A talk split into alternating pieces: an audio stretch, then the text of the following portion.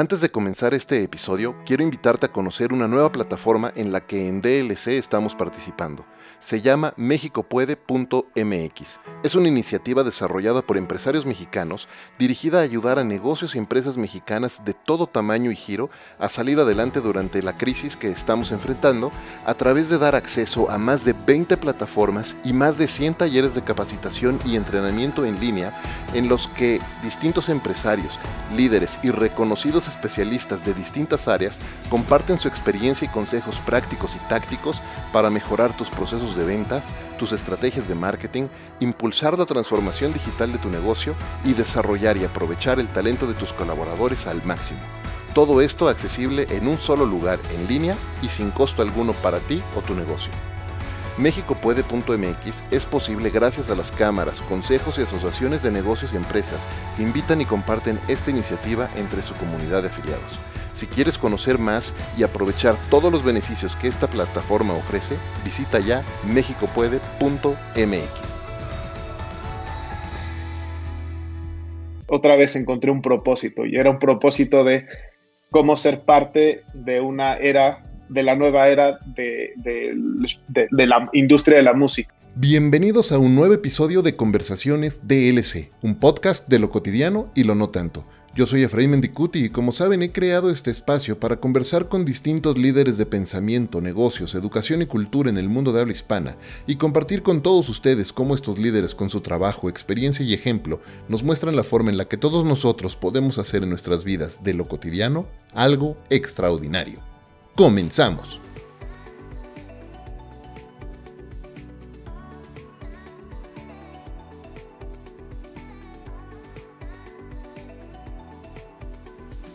Hay marcas que cambian la manera en la que hacemos las cosas y la forma en la que consumimos cosas. Hay profesionales que con su trabajo hacen que estas marcas se conviertan en los íconos que son. Con 20 años de experiencia en marketing, mi invitado hoy ha liderado los esfuerzos de marketing y comunicación de marcas tan icónicas como Cartoon Network y Boomerang y desde hace 7 años Spotify en América Latina. Acompáñenme a aprender del extraordinario Raúl González. Raúl, bienvenido a Conversaciones DLC. Gracias por tu tiempo. Gracias a ti, Efraín, por, por la invitación. Muy, muy contento de estar aquí. Oye, de verdad que aprecio mucho el tiempo. Tenemos ya algunos años, no muchos, pero ya algunos años de, conocernos y, he tenido la fortuna de poder colaborar contigo en algunos proyectos en el pasado pero tienes una historia súper interesante y una experiencia súper interesante y me parece que quien le va a hacer mejor justicia a tu historia eres tú. Así es que, ¿qué te parece si para arrancar eh, nos platicas un poco del camino que has recorrido y quién es Raúl y cómo es que has llegado a este momento en tu vida y en tu carrera? Ok, bueno, pues como decías, tengo, tengo 20 años trabajando, es decir, salí de la escuela hace 20 años que son muchos, muchos, muchos. He pasado por varias industrias, he tenido la, oportunidad de desempeñarme desde 3M en industrias de empaque. Mi primer trabajo fue en eh, desarrollar como, como coordinador de mercadotecnia algo relacionado a las cintas de empaque. Entonces aprendí de adhesivos, cintas, máquinas, eh, cosas, cosas que hoy, hoy hasta la fecha recuerdo algunos códigos de, cintas de 3M, que es bastante, bastante interesante, no sé para qué me va a servir alguna vez, solo para cuando hago mudanzas. Eh, de ahí, eh, también bastante, bastante joven, eh, emprendí, ¿no? Hablando con, con un, un, amigo, uno de mis mejores amigos de, de la carrera y ahora de la vida, siempre habíamos tenido como la inquietud de, de, tener un negocio. Pusimos un restaurante con, con la ayuda de su padre estuvimos un año en un restaurante en Cuernavaca, entonces dejé todo en México, me fui a Cuernavaca, tuvimos el restaurante. Eh, fue una gran experiencia. Regresé a México un año después y, empezó como a, empezaron como a ver destellos de lo que ahora es mi, mi, carrera. Eh, tuve oportunidad de trabajar para, para Grupo CIE en, en OCESA, en el área de merchandising. Entonces fue, fue un año súper intenso, un año en el que aprendí muchísimo de la industria en vivo de la música, eh, donde me tocaba hacer eh, negociaciones con los managers de merchandising de las bandas que venían a México. traídos obviamente por Ocesa, eh, para ser el, productor oficial del merchandising. Entonces me tocó conocer, aprender un montón también ahí sobre, primero aprender que había managers de merchandising, no todas las bandas tienen, pero muchos sí, lo cual me pareció una cosa como espectacular. Y de ahí aprender pues muchas cosas respecto a, materiales, ¿no? Que, en, algún punto los veía más como merchandising o como... Eh, productos de promoción, promocionales y demás, cuando te metes ese mundo te das cuenta que hay una industria mucho más sofisticada que a la fecha es totalmente otro mundo. Entonces, de esa parte, luego hacer, hacer eh, todo el, trabajo del día del evento, distribución, eh, manejo de dinero, eh, estrategia, cosas súper interesantes como dentro de la música en vivo. por vueltas de la vida salí de, de Ocesa y me fui a, a Grupo Electra Ahí tuve oportunidad de hacer trabajo, mm. eh, está como jefe de producto de Western Union. Entonces, fue un giro, un giro absoluto, pero también súper interesante y súper, súper enriquecedor para vida personal y, profesional, porque aprendí del mundo de las remesas y de, de, nuestros connacionales que están en diferentes partes del mundo, que el, el grupo Electra en ese momento era el principal agente pagador de Western Union a nivel mundial eh, como un montón de cosas, ¿no? Y me, tocó conocer pues, las ciudades en México, los poblados en México que más reciben remesas desde Estados Unidos y un poco conocer a la gente. Fue, fue un, trabajo súper interesante, también muy intenso. Eh, venía de un trabajo eh, como de política más relajada a un, a un, grupo Electra que es, que es muchísimo más duro, es muchísimo más orientado a resultados. Tu sueldo tiene que ver con tus resultados. Entonces tiene una tensión distinta, al menos en ese tiempo era así. Eh, tres años después, un poco menos de tres años después, eh, me encontré una vacante en OCC. Era para Turner Broadcasting. Tenía yo, desde, desde la universidad, tenía mucho interés de poder trabajar para Cartoon Network porque me, me gustaba mucho el, el, tipo de marketing y el tipo de contenido que hacían. En realidad no entendía muy bien cómo hacer marketing, para, ese, para, para el, e, esa área de entretenimiento. No sabía muy bien qué era, cómo era que lo desarrollaban localmente, pero como canal, como marca, como productos, los lanzamientos, las submarcas, ¿no? Que son los shows propietarios, me parecían fascinantes. Y pues nada, tuve, tuve creo que, creo que mucha suerte y mucha coincidencia y empecé a trabajar en, en, en Turner. Eh, como sabes, Turner tiene muchas señales, no solamente es, Cartoon Network. Los primeros años estuve más con TNT, CNN, eh, aprendiendo cómo se desarrollaba el, marketing de, la industria de televisión, que, es, que también es bastante interesante porque tienes diferentes tipos de marketing. Creo que una cosa en mi carrera que ha sido bastante, bastante divertida es aprendí que hay muchos más tipos de marketing de los que me enseñaban en la escuela. Eh, o muchos más de los que te imaginas, ¿no? El, marketing de consumo, generar, generar necesidad o, cumplir con las necesidades de los consumidores, las 4 Ps, o las 8, las 6, las Ps que acaban siendo actualmente. Había toda esta teoría y, y, todos como las, las ramas comunes del marketing. Eh, cuando, cuando empiezas a trabajar, te das cuenta que nada que ver. O sea que hay, hay muchísimas más. En la, televisión tienes marketing para afiliados, que son todos los cable operadores que distribuyen tu señal. Tienes marketing para consumidor. Tienes marketing para la parte de ventas publicitarias. Y tienes otro marketing que tiene que ver con licencias, con toda la parte de, licenciatarios. De, y entonces, pero son tres o cuatro cosas completamente distintas que necesitan estrategias distintas, atención, atención distinta, eh, contenido, comunicación, todo es, o sea, sigues hablando de la misma marca, pero para cinco o seis diferentes como audiencias internas, externas. Eso es súper, súper interesante. Con intereses muy, distintos. Con objetivos de negocio muy distintos. Eh, y entonces es ahí, creo, creo que una de mis, mis grandes escuelas reales de, de, a nivel profesional fue Turner, ¿no? Tuve, tuve muchos retos, muchos, yo, creía que muchos aciertos y muchos desaciertos en el camino, ¿no? Eh, pero aprendí, ¿no? Y, ahí tuve oportunidad de, ser parte de la primera carrera cartoon, eh, como el diseño de la estructura, del concepto, eh, toda la parte a nivel, a nivel visual, conjunto obviamente con el canal, que fue una carrera que, carrera Padres e Hijos que se hizo en 2007, si no me recuerdo. Ese mismo año se hizo en la India, entonces me tocó ser asesor para, los, para el equipo de la India, lesión en Mumbai y en Nueva Delhi. Eh, y tuvo tal repercusión que volvimos a hacerla en México, pero ahora en tres ciudades y tres o cuatro años después se acabó haciendo en Castro Latinoamérica. Eh, y, bueno, o sea, creo, creo que la, parte de, ya, ya, mi etapa de desarrollo en Cartoon fue, como te decía al principio, un desarrollo increíble a nivel personal y profesional. Porque ahí es donde entendí que la felicidad en el trabajo está en el propósito que le des. Y, y ahí creo que mi propósito era me sentía muy responsable de la felicidad de los niños en el momento en el que tenían contacto con, lo que, con el trabajo que nosotros hacíamos.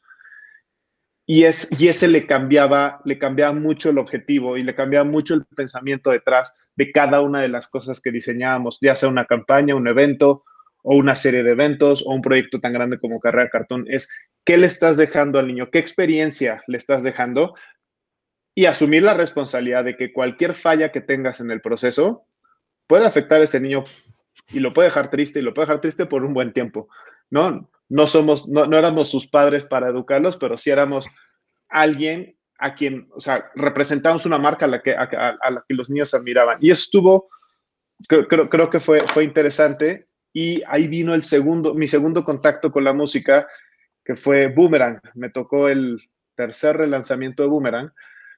Eh, ahora ya es otra cosa diferente a la que en ese momento se convirtió, lo, que buscaba la compañía en ese momento era hacer un, un canal para teens. Mm. Y es una de las cosas que también es muy clara, es súper complicado llegar a los teens, súper complicado realmente entender cómo abarcar ese mercado. Lo fue hace ocho años o hace diez años, lo sigue siendo ahora.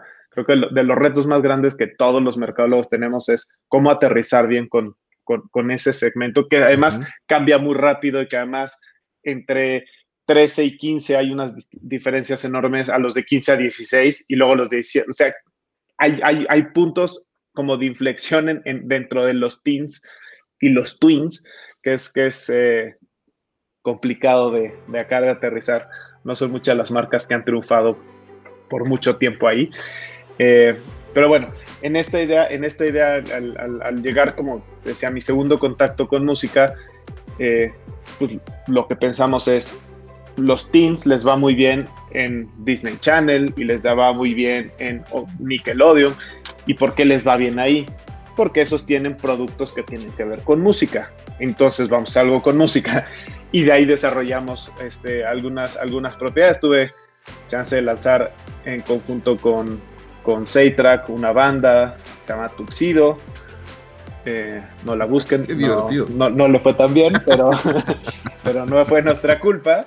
Eh, pero bueno, ahí, ahí, es como empieza a tener otro, contacto y otro tipo de marketing distinto, porque lo hacen conjunto con la disquera y un poco como, como entiendes y sigues los, los consejos de ellos. Hicimos una serie con ellos que se llamaba La Banda, una serie, toda la grabación de una serie estar como todo el tema de los scripts y un poco desarrollando el desarrollo de historias. Se grabó todo en Venezuela, fue, fue una experiencia interesante.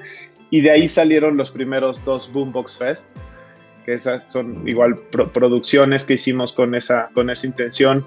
Uno en, el, en la carpa neumático, el el Metropolitan, que eran cinco bandas, como muy, muy pop, orientadas a, a, a, la audiencia. Eh, y bueno, creo que, creo que mi, mi, paso por Turner fue, fue bastante, bastante bueno, ¿no? bastante enriquecedor, interesante. Yo creía que el trabajo que hice ahí salió bien. Y a finales de, dos, a finales de 2012 eh, me llegó la oportunidad de Spotify. Fue un proceso muy largo y, raro, ¿no? porque finalmente en, aquel, en aquel entonces éramos muy pocos empleados. Eh, a, nivel global no debe haber habido más de 700 personas en, en Spotify. Entonces los procesos, los recursos humanos, todo eso era como muy distinto a cualquier otro tipo de, de proceso que yo hubiera seguido eh, como de buscar trabajo a nivel profesional. Pero bueno, empecé el 4 de marzo del 2013 y lo voy a recordar por mucho tiempo, eh, porque ha sido un, cambio absoluto en, mi manera de ver eh, cómo hacer marketing ¿no? Y, las oportunidades que se presentan de tener una marca que ya tiene un peso específico en otros países, llegar a construirla desde cero. Eh, con pocos recursos o casi no recursos, pero con, con un producto muy noble que conecta de una forma muy específica tanto con, con los usuarios como con los artistas. Eh, y ahí es donde viene como el otra vez encontré un propósito y era un propósito de cómo ser parte de una era, de la nueva era de, de, la industria de la música, cómo ser parte del desarrollo de una nueva forma de escuchar música y de consumir entretenimiento. Eh, y cómo conectar emociones entre la gente y los artistas.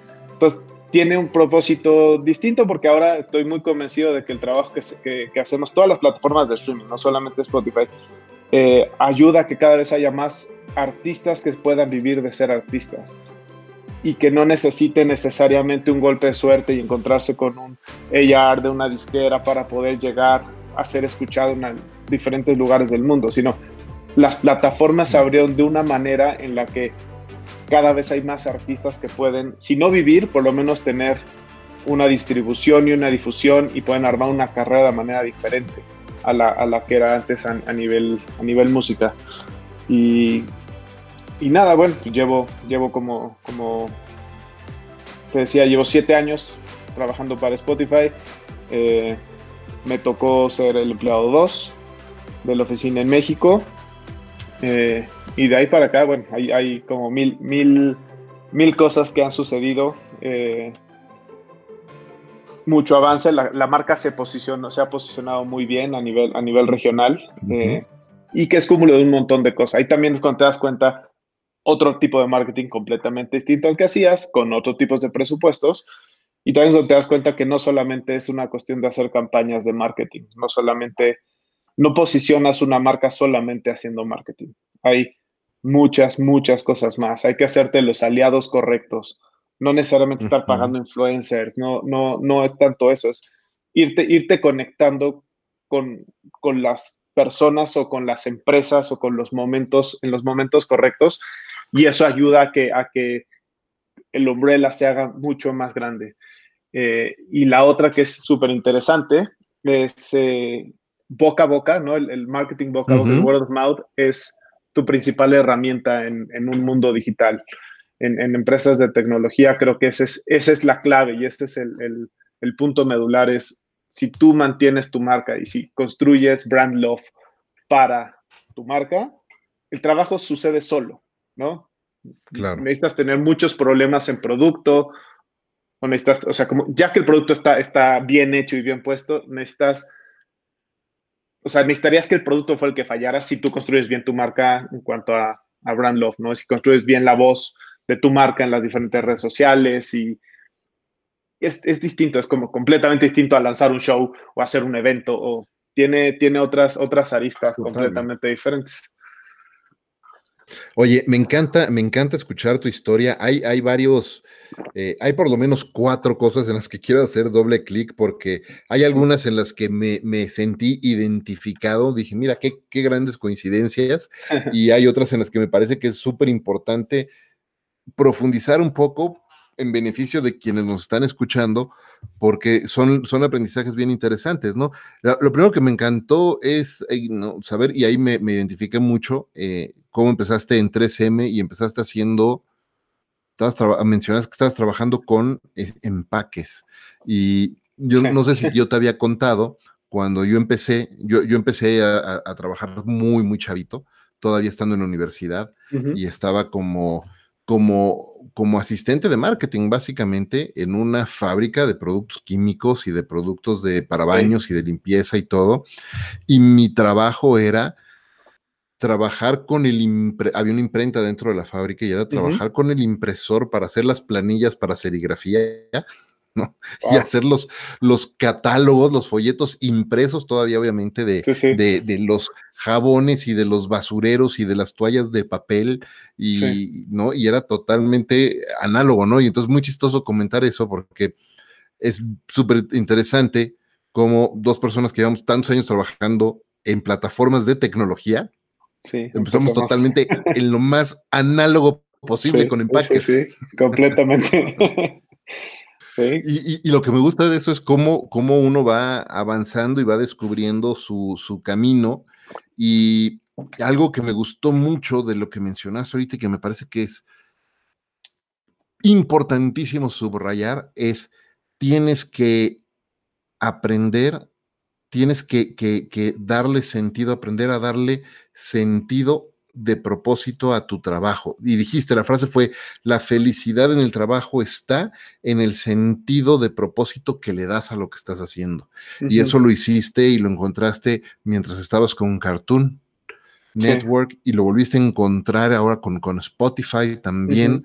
y, ahorita en el caso de Spotify, esa, esa sentido de propósito de, de ser una, un, un elemento más en toda esta cadena que permite que los artistas puedan vivir de ser artistas. Sí, sí. Qué cosa más noble. Totalmente, totalmente. Y, creo que, como, como retomando el tema, el tema como de la felicidad en el trabajo, tú me has escuchado decirlo antes y, lo, y, lo, volveré a decir y lo tiré tantas veces hasta que me canse, pero encontrando el propósito a lo que estás haciendo, definitivamente te das cuenta que no es que tengas que trabajar. O sea, yo puedo decir abiertamente que llevo siete años sin trabajar, llevo siete años haciendo lo que más me gusta hacer, practicando y aprendiendo de lo que más me gusta hacer. Y finalmente acaba en algo, ¿no? Tiene, tiene un, final feliz, por llamarlo de alguna manera. Y eso, eso es súper reconfortante. Y me siento obviamente muy agradecido, muy afortunado de, tener la oportunidad de hacerlo así, ¿no? No, porque sé que no es fácil. No, no es nada fácil y de hecho es un trabajo bien importante que, o muy importante que todos deberíamos de aprender a hacer, pero es un trabajo interno, es un trabajo personal en el que cada uno de nosotros necesitamos entender qué es lo que más nos gusta hacer, cuáles son todos nuestros intereses, qué es lo que mejor sabemos hacer ¿Y cómo podemos poner en servicio? De hecho, acabo, justo ayer, anoche estaba en una clase de esto con el ISDI. Eh, ¿Cómo podemos poner esto que mejor sabemos hacer y que más nos gusta hacer? ¿Y cómo podemos cerrar la pinza como si fuera una pirámide, haciéndolo en servicio de alguien más? Cuando ponemos nuestras más grandes fortalezas y nuestros más profundos intereses en servicio de alguien más, entonces encontramos ahí en medio en esa intersección un sentido de propósito. Y ese propósito puede ser nuestro propósito compartido con todos los demás. Sí. Es fenomenal cuando se hace eso. Completamente. Me, me, encanta, me encanta. Y otra cosa que me, gustó mucho que mencionaste ahorita y que creo que también vale la pena subrayar antes de, avanzar con otras preguntas que quiero, que quiero hacerte, es el tema de, y me encantó como lo dijiste, ¿no? En la, en la escuela más bien, en el trabajo aprendí muchos más tipos de marketing de los que te enseñan en la escuela. ¿Y qué razón tan, o sea, de verdad que, eh, pues sí, así es, ¿no? Y empiezas a aprender a hacer marketing. El otro día le platicaba eh, a, unos, a unos amigos. No, grabamos un episodio para el otro podcast que es Entre Mentores, donde juntamos a tres personas a la vez para tener una discusión en general y hablábamos de marketing y ventas. Y les platicaba y les decía que este, yo tengo eh, tú sabes que mi esposa es empresaria, ella tiene su empresa, ella se dedica al café y de repente les decía, es que es impresionante, pero llevo 25 años trabajando en marketing y comunicación y he tenido la fortuna de aprender de Disney, aprender de Spotify, aprender de Twitter, de Google, de todas estas grandes compañías. Y cuando volteo y veo el caso de la empresa, una pyme dedicada a café, B2B, etcétera, lo veo y digo, es que es otra cosa totalmente distinta a la que yo he hecho durante todos estos años. Sí, sí, sí, sí.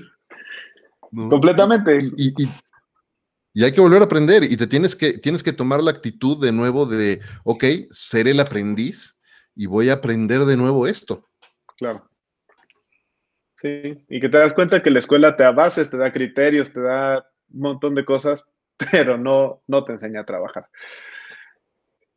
No, no, definitivamente no.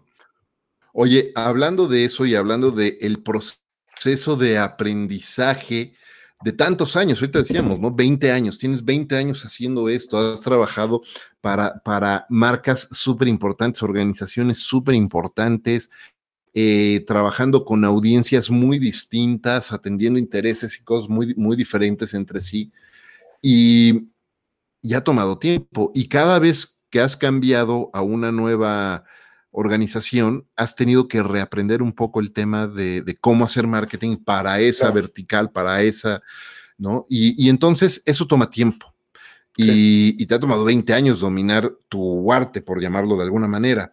Eh, pero hoy de repente nos enfrentamos, no sé, a, a, un momento, a un periodo en el que muchas personas, no necesariamente las generaciones más jóvenes, todos, queremos empezar a tener resultados inmediatos, instantáneos, porque pues estamos acostumbrados a la instantaneidad de, a, la, instantaneidad de un like, ¿no? Sí, Entonces, eh, ¿cómo, cómo, y, de repente te topas con equipos, no sé, no te ha tomado a ti 20 años desarrollarte y llegar al punto en el que estás hoy en tu carrera, y de repente llega una nueva, una persona nueva al equipo y te dice, oye, es que yo ya tengo un año haciendo esto, y pues ya, ¿no? Ya quiero ser yo el director, ¿no? Sí. ¿Cómo, cómo explicar, cómo le explicas, cómo comunicas con tu equipo este, o cómo compartes esta experiencia que tienes tú de tantos años para que entiendan que pues esto igual va a seguir tomando muchísimos años. Es, buena, es buena pregunta, es una pregunta que reta, ¿no? Y siempre, siempre acabas haciendo la broma un poco de, de con los millennials que, que, buscan como resultados inmediatos y crecimiento, crecimiento inmediato y y es, es bien interesante porque siento que a mí me tocó estar como entre, entre dos generaciones, no necesariamente, no necesariamente siento que pertenezco a una. Eh, entonces me hace entender porque en algún punto también yo, yo he estado en esa posición de, bueno, ya llevo dos años aquí, que sigue? Ya, ya, sé, ya sé hacer todo, que sigue? Creo que, creo que lo, el, como aprendizaje más, más grande y que es el que trato de expresar es que cuando sientes que ya llegaste es exactamente cuando más lejos estás del punto al que debes de llegar para poder trascender a una siguiente posición. Eh, cuando sientes que ya dominas lo que estás haciendo, cuando ya lo haces de manera mecánica, es porque te hace falta aprender muchísimas cosas más. ¿no? la constante es el aprendizaje, la constante es el estudio y la práctica y entre más practiques la misma, la misma acción y entre más aprendas de los resultados que vas teniendo con, con ese desarrollo de estrategias y proyectos, es la, la, única manera en la que vas a llegar a un cierto grado de perfección que va a ser mil veces perfectible otra vez, pero como que puedes ir, que puedes ir, marcando tus, tus, tus pequeñas metas, ¿no? Hasta llegar como a tu objetivo final. Y, y mi mensaje siempre es ese, si tú sientes que ya llegaste, pues probablemente tengamos que revisar algunas otras cosas más, ¿no? Y hay que, hay que, hay que estructurar, puede ser muy bueno en una parte, pero tal vez te faltan procesos, tal vez te falta organización, tal vez te falta comunicación interna, externa. El, el creo que una, una parte interesantísima y que lo hablo mucho con, con, con la gente que me toca platicar de esto, es llega un punto en el que hacer tu, o sea, hacer tu especialidad es lo menos importante para crecer.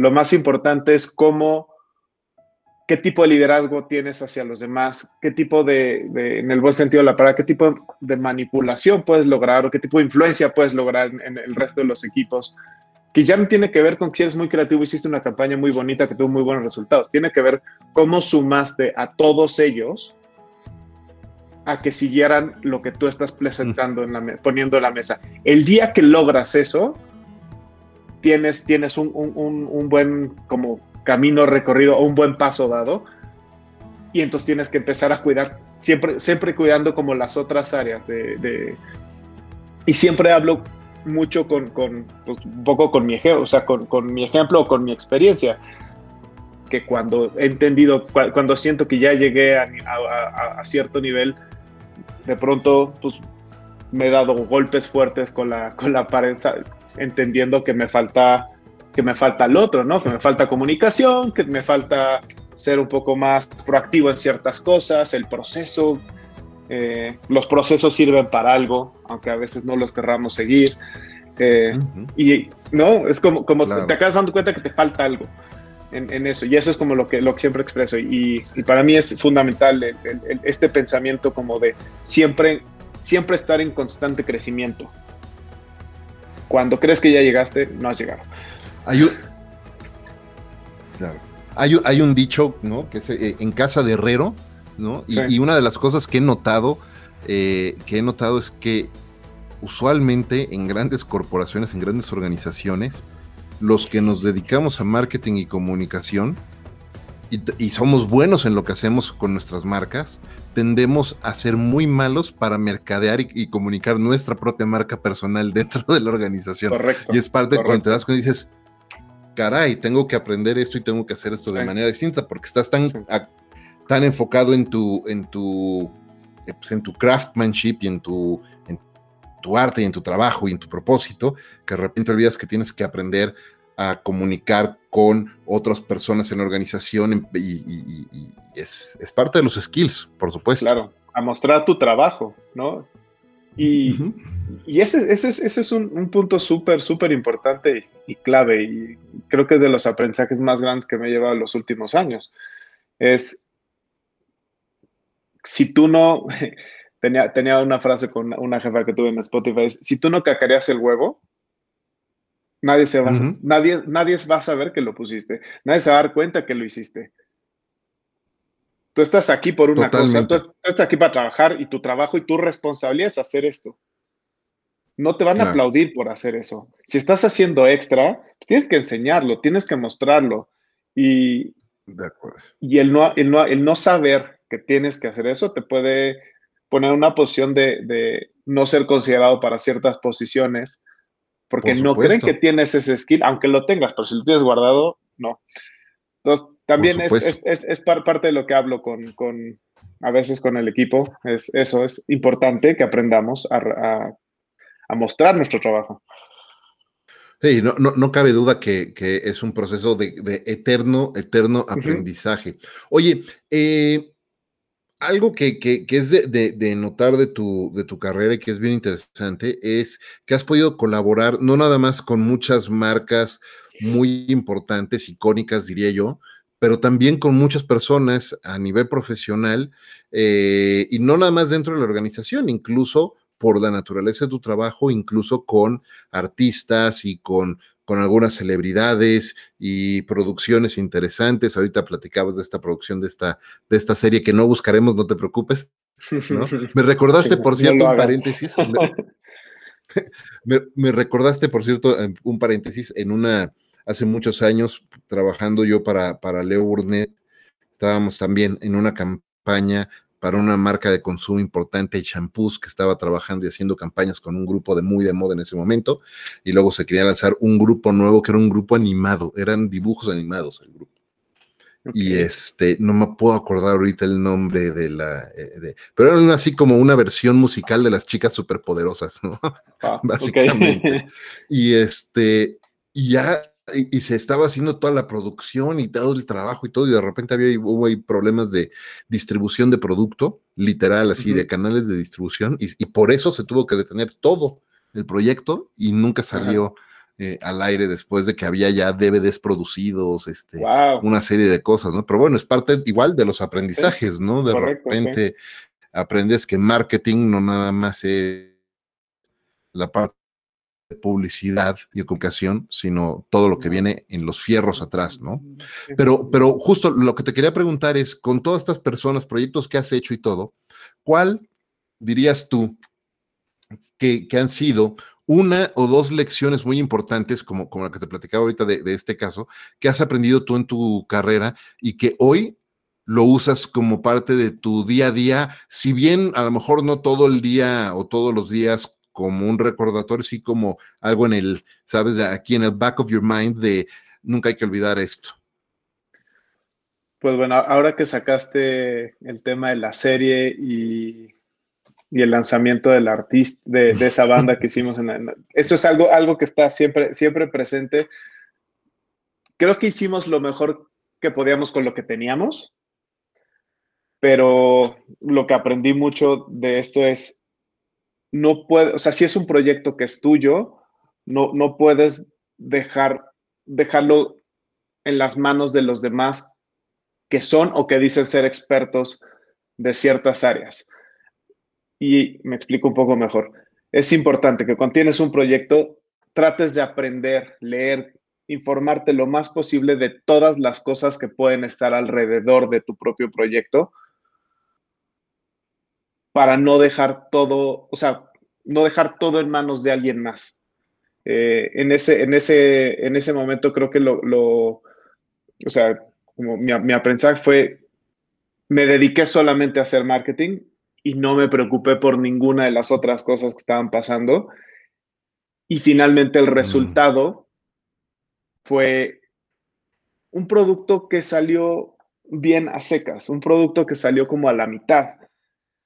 Y si me hubiera yo involucrado tal vez, y es como lo que es como el tal vez, y si hubiera si me hubiera metido ahí, si me hubiera metido mucho más a muchas más cosas que no que se salían como de mi scope of work, probablemente hubiéramos tenido otro resultado, no sé si mejor, tal vez peor, pero hubiera tenido otro resultado.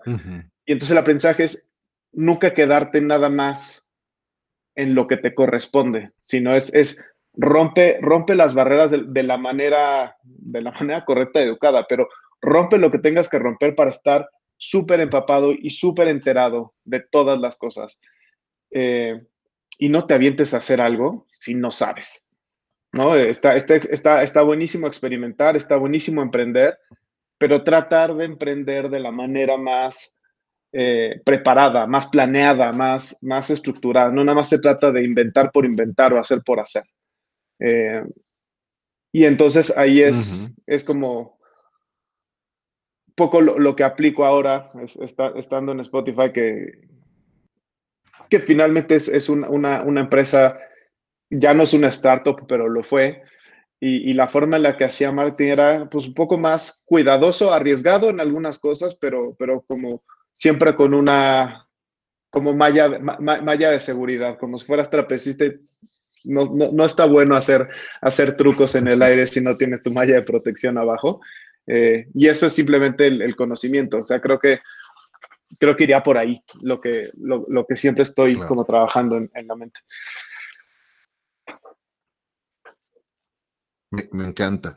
Oye, Raúl, una cosa que también es bien interesante de, tu carrera es que estando en medios, ¿no? Y, habiendo estado en, del lado de medios con Cartoon Network, por ejemplo, y con Boomerang, y estando en una plataforma tecnológica, eh, tu permanencia en estos negocios ha sido mucho mayor que el promedio o que la media de las industrias.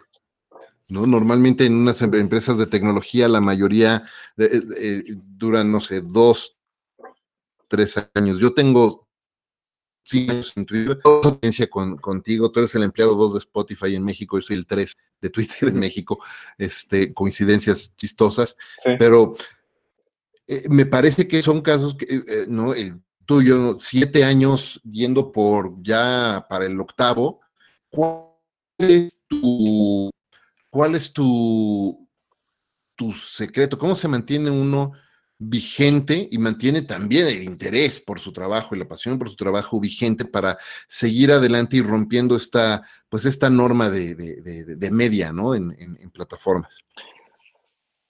Esa es una pregunta que yo también me hago mucho.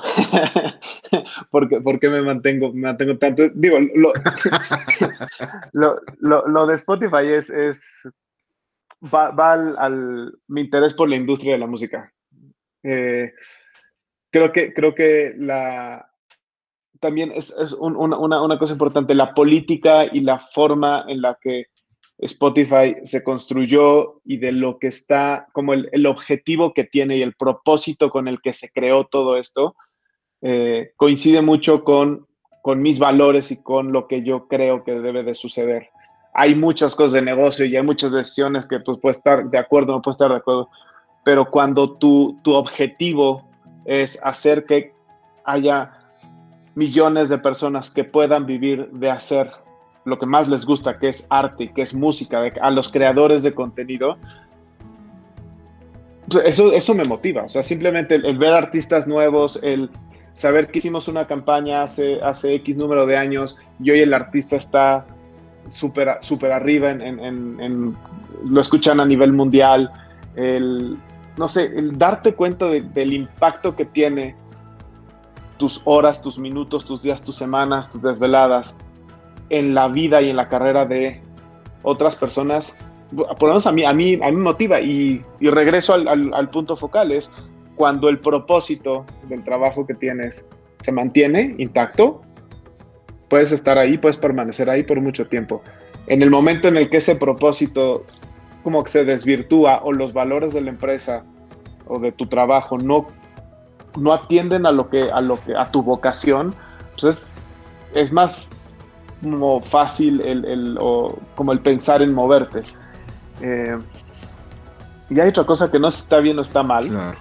Eh, ya tú me podrás dar tu, tu, opinión, pero nunca he estado, nunca he orientado misión de moverme en el trabajo por una cuestión económica. Eh, que normalmente creo que es lo que pasa también en industrias de tecnología. la gente va buscando sí retos nuevos, pero también crecimiento en, en, términos, en términos económicos. y lo mío, o sea, obviamente siempre todos queremos ganar más dinero y todos necesitamos más dinero y entre más ganas, más necesitas y entre más ganas, más gastas, pero como que nunca ha sido ese un motivador desde, desde mi lado. Eh, sino más bien, como insisto, el, por qué estoy haciendo lo que estoy haciendo.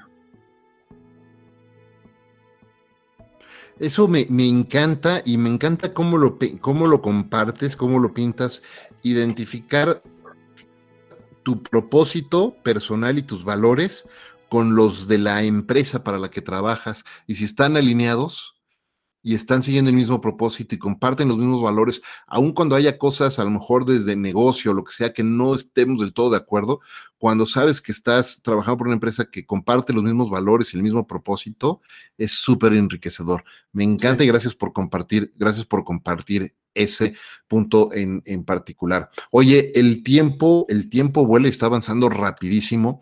Y una pregunta que quiero hacerte y me quiero asegurar de, de hacerla es eh, yo sostengo la premisa, y esto es algo que toco en todos los episodios, de que para que un líder sea productivo como lo eres tú, eh, tan productivo como lo eres tú, pues necesitas hacerte de ciertas rutinas, ciertas formas de trabajo y sobre todo también de hábitos en tu vida, en, lo personal, para mantener un alto nivel de energía y todo.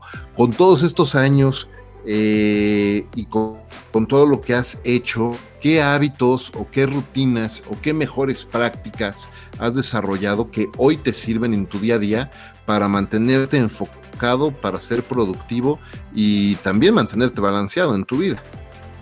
Sí, el, balance es lo más complicado de, dentro de todo, pero creo que el, o sea, uno de los principales errores que cometí en mi, en mi carrera o que he cometido en mi carrera han sido entregar absolutamente todo al trabajo, pensar en el trabajo, hablar de trabajo, dormir pensando en el trabajo, despertar pensando en el trabajo y en los fines de semana estar recordando los pendientes que tengo que hacer el siguiente lunes.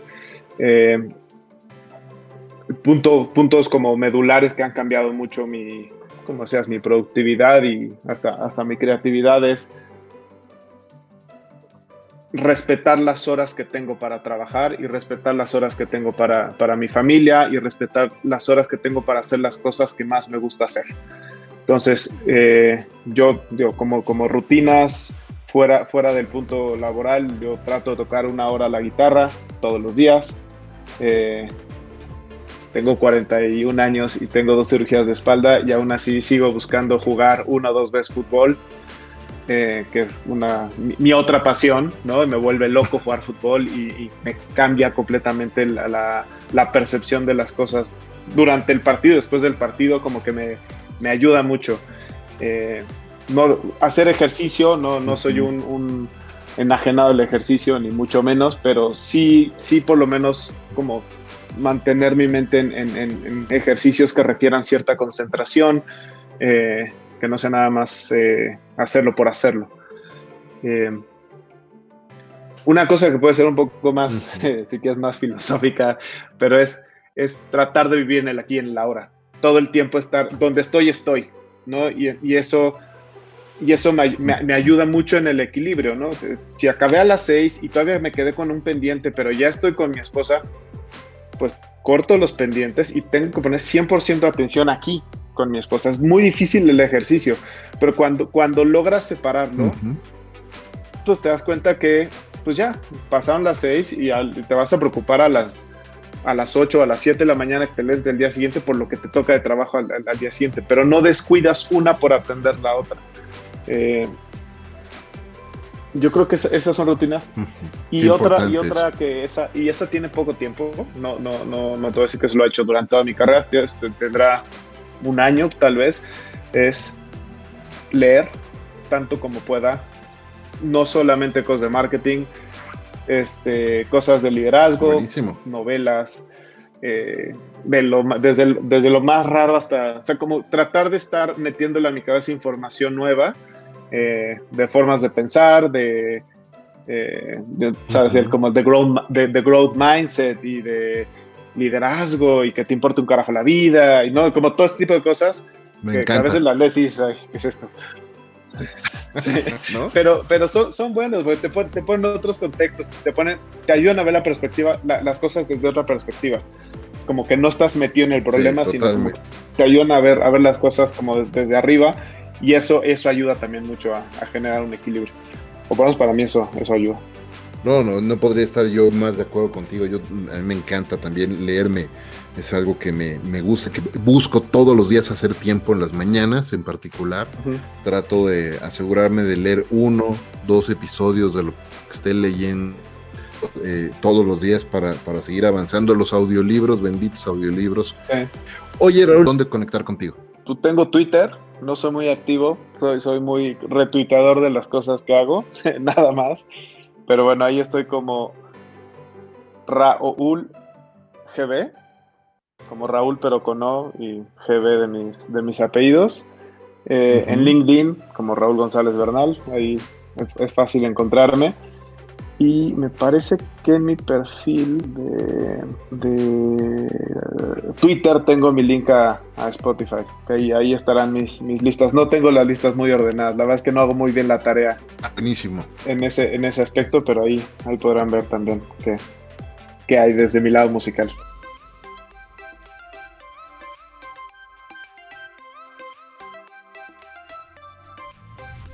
La premisa principal de este programa es aprender de líderes como tú, cómo líderes como tú hacen en sus vidas de lo cotidiano algo extraordinario.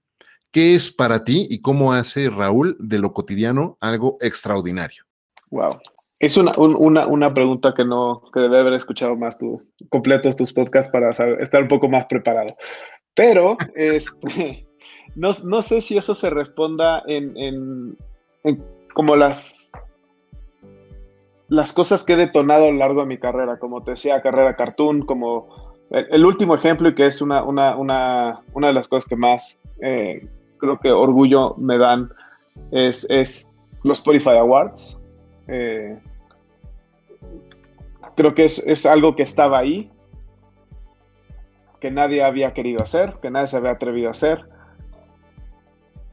Y lo hice, ¿no? O sea, finalmente puse la idea, tardó muchos años, mucho tiempo, eh, y pues se diseñaron los primeros Spotify Awards a, nivel mundial con una ambición mucho más grande, creo que de la que, de la que logramos en una primera edición, pero finalmente fue una primera edición y es, es pues, trascender de una forma diferente.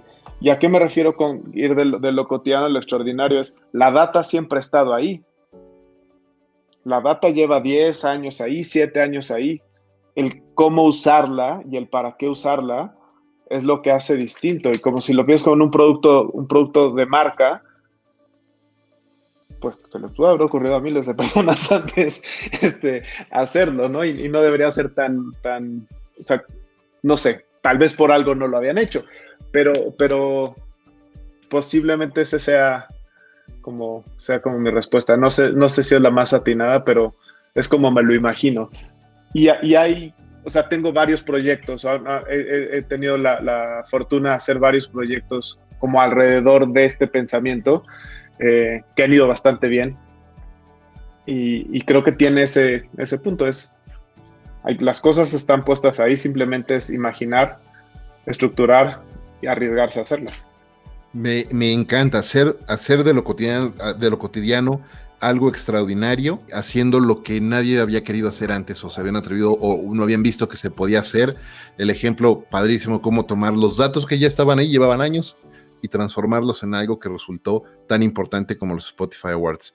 Eh, te agradezco profundamente, Raúl, que hayas hecho el tiempo para acompañarme y platicar conmigo y compartir tu experiencia y tus aprendizajes. De verdad aprecio mucho el tiempo. Antes de despedirnos, quiero hacerte un breve pero importante reconocimiento por el increíble trabajo que haces. Eh, he tenido la fortuna de colaborar contigo en algunos proyectos en el pasado y, y, tu forma de trabajar y la transparencia con lo que lo haces y la pasión con lo que lo haces es evidente. Así es que muchas gracias, muchas felicidades por ese trabajo.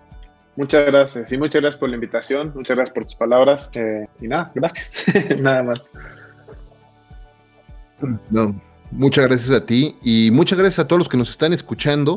Recuerden, este es un programa semanal, así es que si no lo han hecho ya, suscríbanse al mismo y compartan este y todos los episodios de Conversaciones DLC, porque estoy seguro que entre sus amigos, familiares y colegas hay por lo menos una persona que se puede beneficiar muchísimo de las lecciones y consejos que grandes líderes como Raúl hoy nos están compartiendo. Muchas gracias a Ricolto Café, el mejor café de México, por acompañarme en esta aventura de vida todos los días. Eh, gracias a todos, yo soy Efraín Mendicuti y esto es Conversaciones DLC. Hasta la próxima.